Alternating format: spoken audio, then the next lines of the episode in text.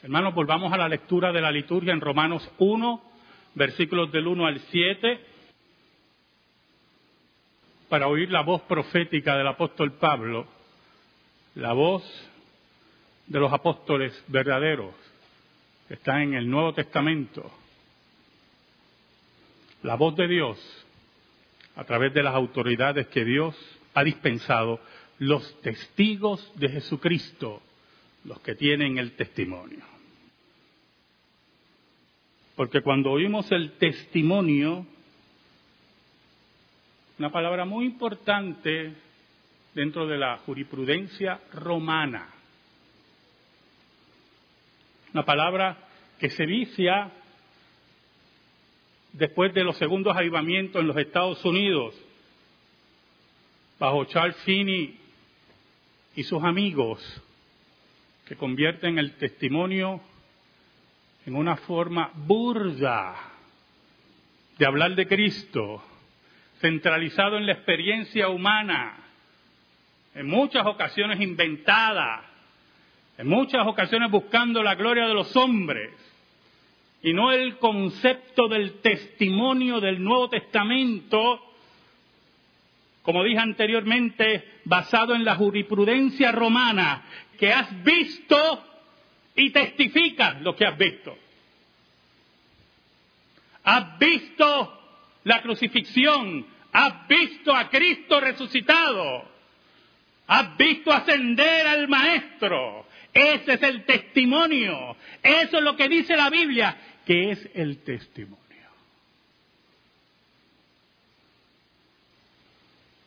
Oramos. Gracias te damos, Señor. Ayúdanos en esta hora. Te hemos sido infiel, pero tú permaneces fiel. Perdónanos. Cóndenos bajo la sombra de la cruz y que tu nombre sea proclamado. Que des consuelo a aquel que necesita consuelo. Que redargullas a aquel que no te conoce. Que reconcilie a aquel que te conoce pero ha estado en rebeldía y condenes a aquellos que rechazan el Evangelio, como dice Juan 3:36, que todo aquel que rechace al Hijo está sobre él la ira de Dios. En el nombre de Jesús oramos. Amén. Y amén. Pablo siervo de Jesucristo, llamado a ser apóstol, apartado para el Evangelio de Dios. Saulo de Tarso, que persiguió a la iglesia, es ahora siervo de Jesucristo, pero Reina Valera, cuando pone la palabra siervo, que no está totalmente equivocada, pero pierde el sentido. Y cuando usted va a la nueva traducción viviente, dice la palabra que es, la que resume las cosas. Pablo, esclavo de Jesucristo, propiedad de Jesucristo, aquel a cual yo le rindo toda mi voluntad, todo mi ser, todas mis ideas, todos mis planes, aquel que me ha marcado, como ocurría en los esclavos en Roma, y me ha hecho su propiedad. ¿Sabe, hermano? Hay una razón básica que sería el eje de la declaración del apóstol Pablo para decir que es esclavo de Jesucristo. Porque nosotros nos rodeamos de sectas donde la gente es esclava de la secta. Esclava de hombres, de mujeres, esclavos de las decisiones de esa secta. Sus voluntades están arrestadas. Su vida está totalmente diezmada. Y por lo tanto uno se pregunta, ¿cuál es la diferencia de ser esclavo de Jesucristo y ser esclavo de otra religión? Y es una pregunta legítima. Por ejemplo, los mitas. por lo menos 10.000 esclavos allí, por lo menos en Atorrey. Y uno se pregunta, ¿qué tipo de esclavitud es esa? ¿Esclavo de una religión? ¿Esclavo de una persona que va rumbo a la muerte, pero sobre todas las cosas, esclavo de una muerta que está enterrada allí? Y ahí está la diferencia, hermano. El apóstol Pablo podía decir, tenía el derecho de decir, tenía la convicción de decir, ser esclavo de Cristo. Porque era esclavo de aquel que está vivo, de aquel que todo lo que dijo de él se realizó, de aquel que tiene la convicción histórica y el testimonio de ver a Cristo resucitado. Por lo tanto, la esclavitud del apóstol Pablo es la esclavitud legítima, porque es la esclavitud de aquella que se rinde a Dios, de aquel que dijo que era Dios y lo demostró. Porque muchos dicen por ahí que son Dios pero se mueren y se pudren. No entiendo esa deidad. Por eso cuando el apóstol Pablo escribe estas palabras y piense en el siglo I y, si puede pensar como romano, le dice a la iglesia de Roma, Pablo, esclavo de Jesucristo. Y la iglesia de Roma lo entiende muy bien.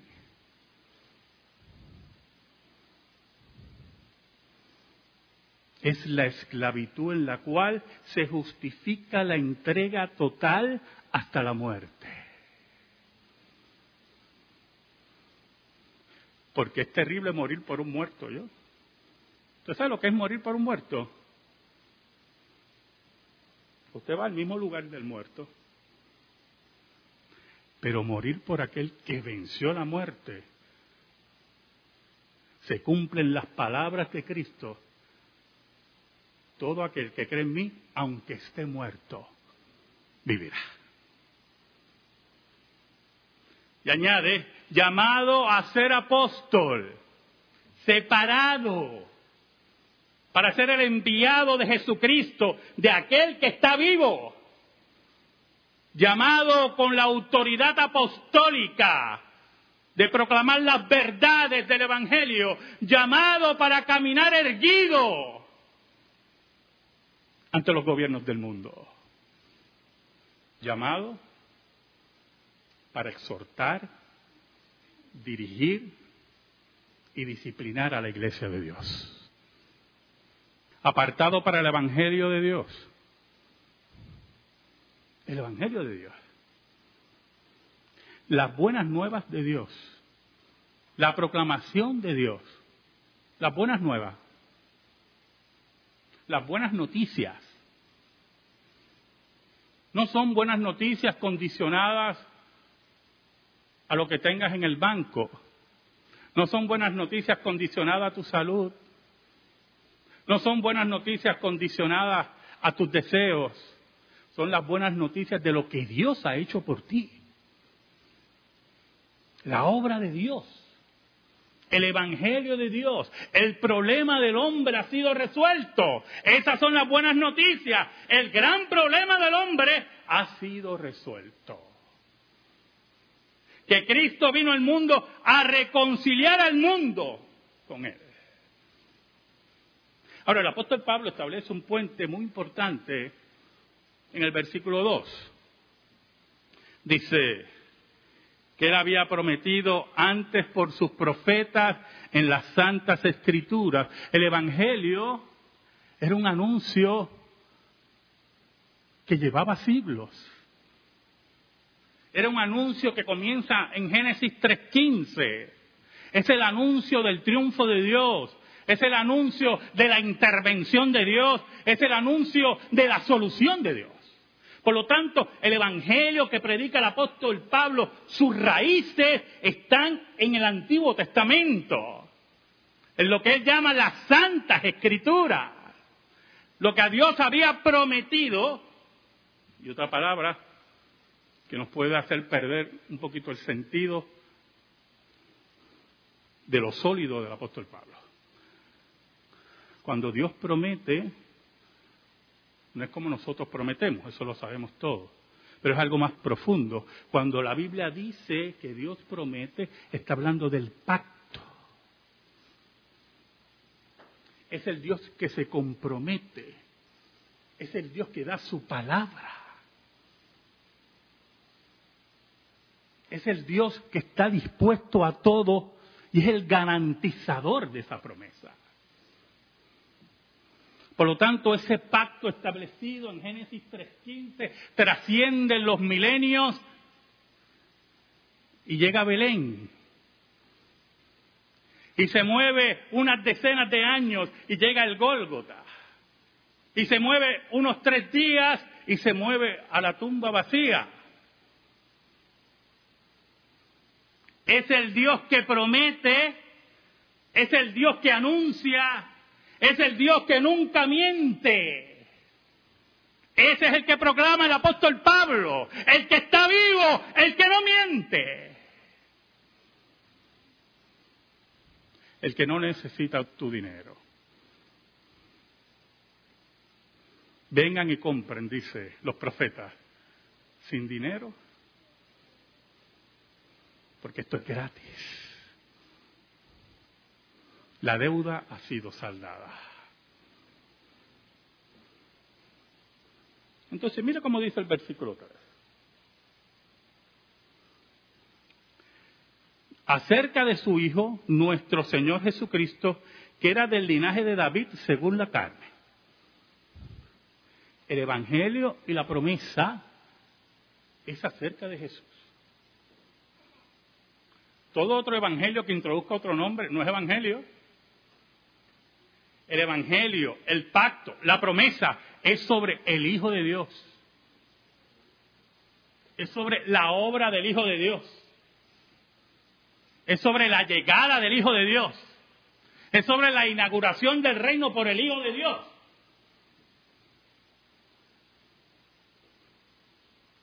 El cual es nuestro Señor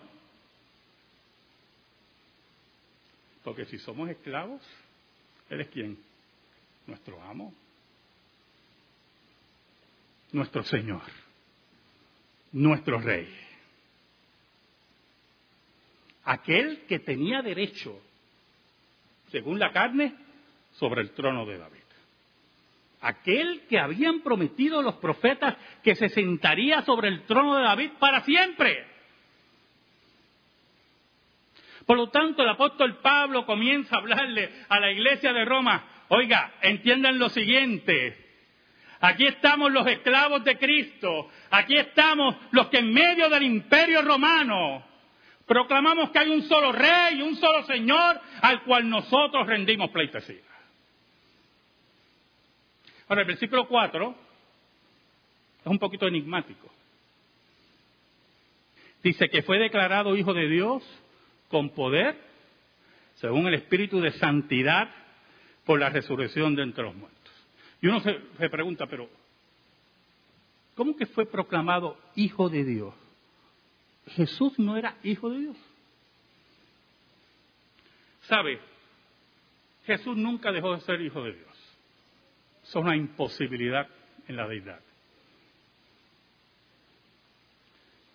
Pero hubo un acto en el cual esa deidad se viste, si podemos usar ese término, se cubre de humanidad. Se humilla, se hace dependiente de los padres y de los hombres camina entre nosotros siendo santo y sin pecado y ve el pecado del hombre y ve lo que es capaz el ser humano. En medio de todo eso, Jesús, escuche bien, se proclama hijo de Dios. En un momento dado los judíos quieren apedrearlo. Juan 5, 18 dice que lo quieren apedrear porque llamaba a Dios su propio Padre, haciéndose igual a Dios.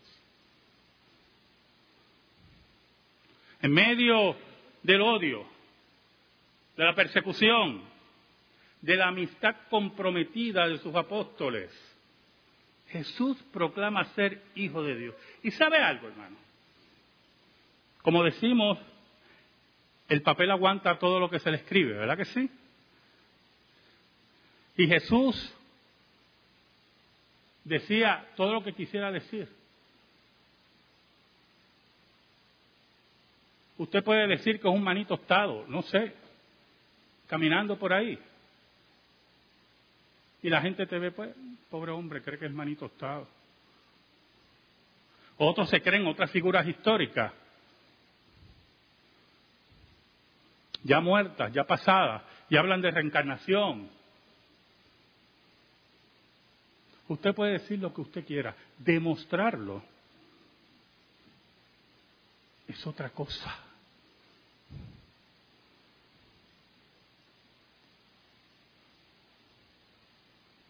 Por ejemplo, todos se acuerdan aquí de Jesucristo hombre. Demostrarlo es otra cosa como decimos en nuestro país, con la boca. Oye, qué bien ustedes aprenden esas frases. Es un mamey. Pero el apóstol Pablo nos dice, escuche, mire cómo dice el apóstol Pablo, que fue declarado hijo de Dios con poder. ¿Por qué con poder? Piensa, hermano. Jesús es llamado al clima del odio el Gólgota.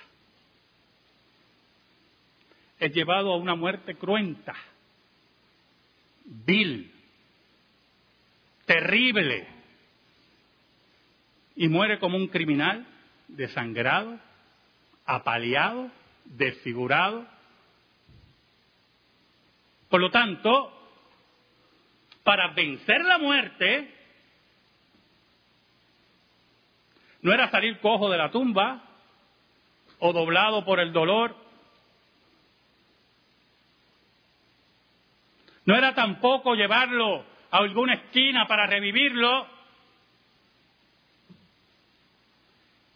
Es que la resurrección de Cristo, escuche bien, no solamente es que la muerte es vencida finalmente, sino que todo lo que rodeó a Cristo, el odio, el maltrato, la fiebre, desaparece y aparece el Hijo de Dios glorioso y sin ningún problema de salud. En ese momento, hermano, cuando se habla con poder, se está diciendo, y esto es muy importante, hermano, que solamente Dios tiene poder sobre la muerte.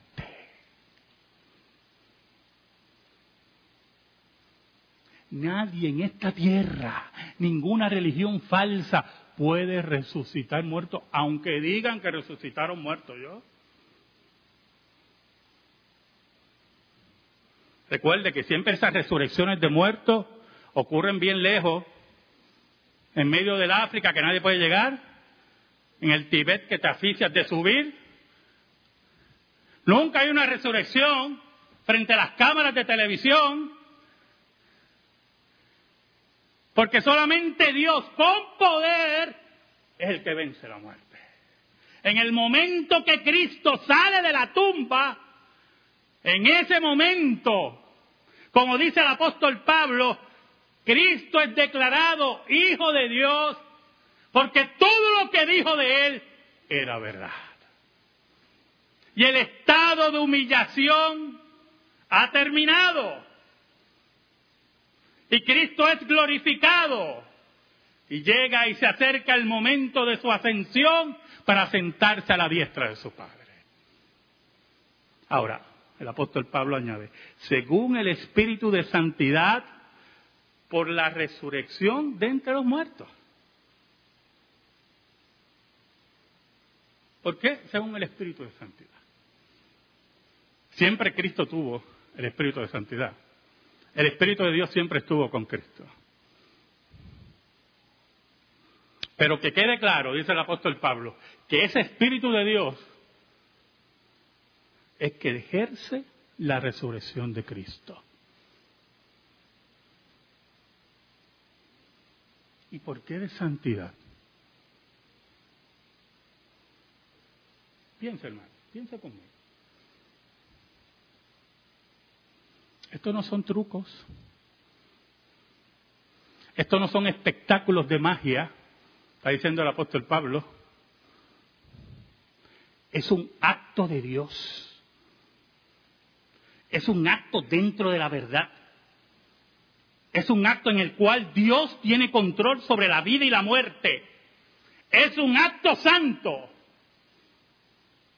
No es un espectáculo no necesitamos espectáculos.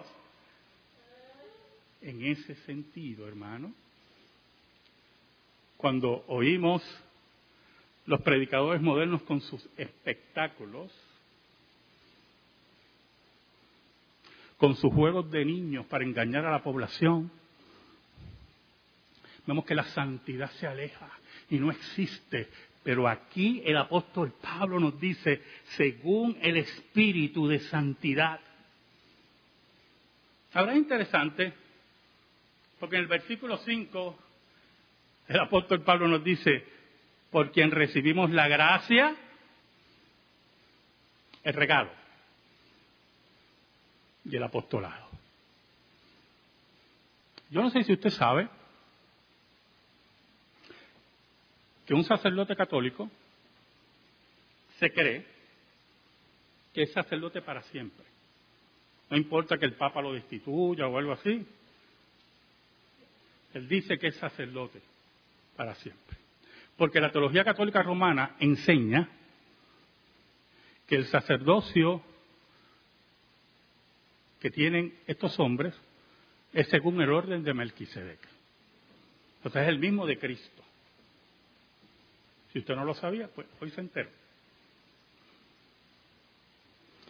Y por lo tanto, como el texto en Hebreos dice que es sacerdote para siempre, según el orden de Melquisedec,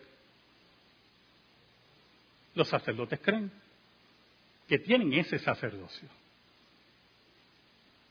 Aunque la traducción, porque se le transfiere, ¿verdad? Se le transfiere el sacerdocio de Cristo en la imposición de mano a los sacerdotes. Lógico, eso se lo creen ellos, ¿verdad? Y aún más cuando sabemos que la traducción católica Bober Cantera nos dice que el sacerdocio de Cristo es intransferible. Así que no sé qué transfieren. Algún calorcito, ¿verdad? Cuando le ponen las manos. Algo así. Cuando el apóstol Pablo dice aquí en el versículo 5, por quien recibimos la gracia, el regalo de Dios, la salvación, y el apostolado, escuche bien, y el apostolado, el apóstol Pablo se basa en los cuatro versículos anteriores.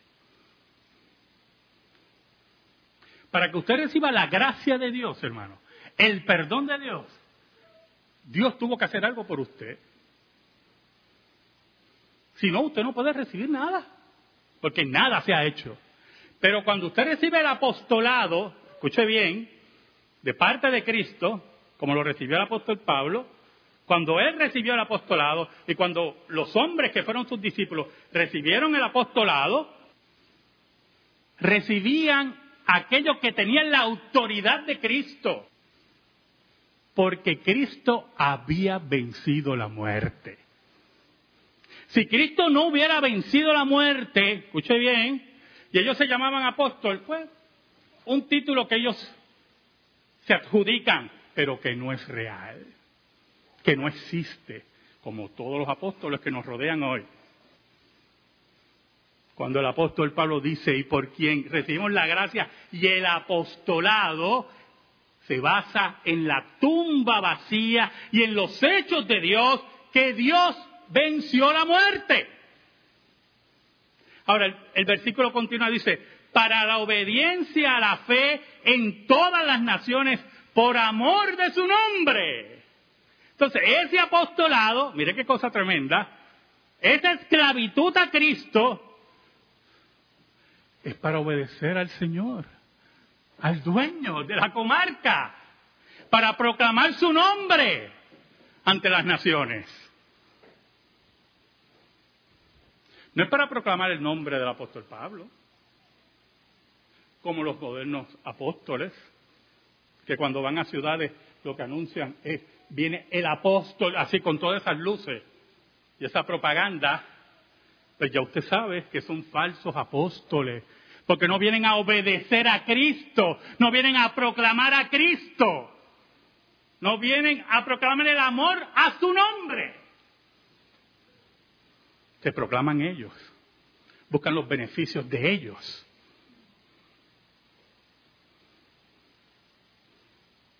¿Sabe? Esta semana estaba viendo de esos apóstoles, porque cuando estoy triste, pues busco un programa cómico, entonces los programas cómicos no, no abundan. Entonces busco un apóstol de eso en YouTube y me río con ellos.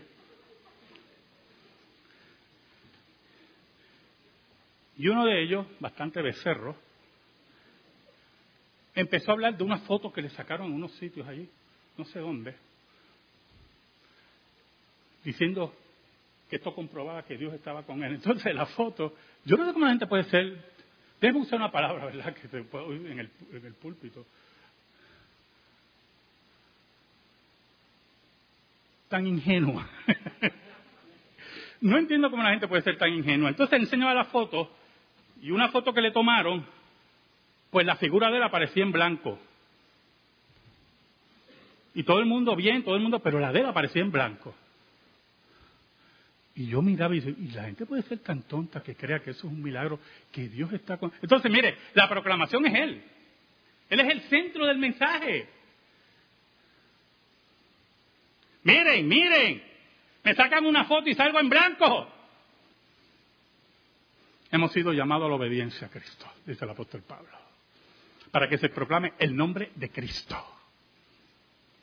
En el versículo 6 nos dice el apóstol Pablo, entre los cuales estáis también vosotros llamados a ser de Jesucristo.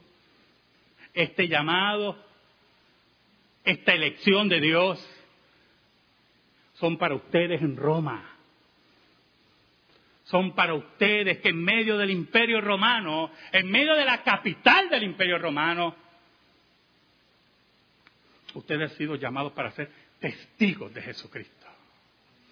En medio de la capital de los Estados Unidos en Washington, en medio de la capital de Puerto Rico en San Juan, en medio de todo lugar que se nombra el nombre de Cristo.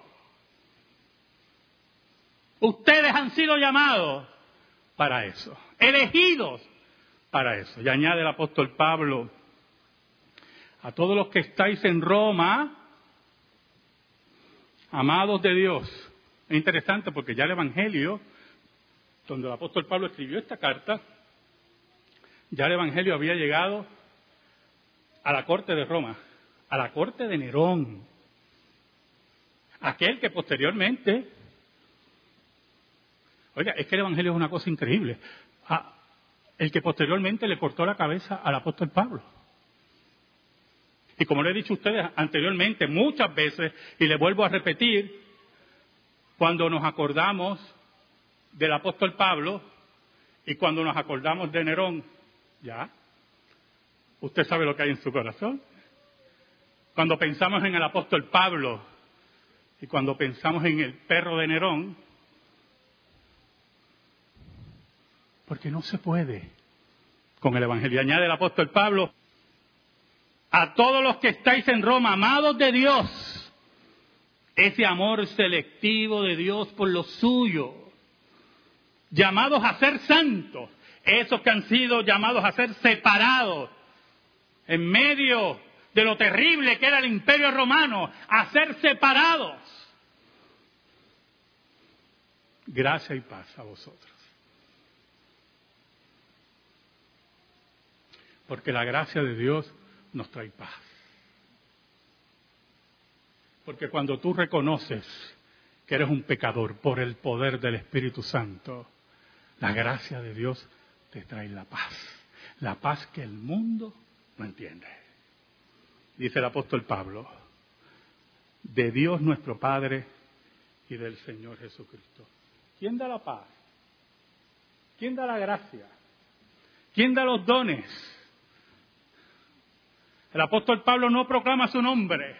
La gracia y la paz la da Dios. La gracia y la paz la logró Cristo en el Gólgota. Oh, hermanos de Roma, decía Pablo en pocas palabras, escuchen, esto, estos que convulsionan al mundo, han recibido la gracia y la paz del que está vivo. Y si está vivo, nosotros viviremos. Amén. Gracias te damos por tu palabra, Señor. Y te pedimos en esta hora, en el nombre de Jesús, que esa palabra esté en nuestra vida y en nuestro corazón. Por Cristo Jesús. Amén. Estamos en silencio, hermanos.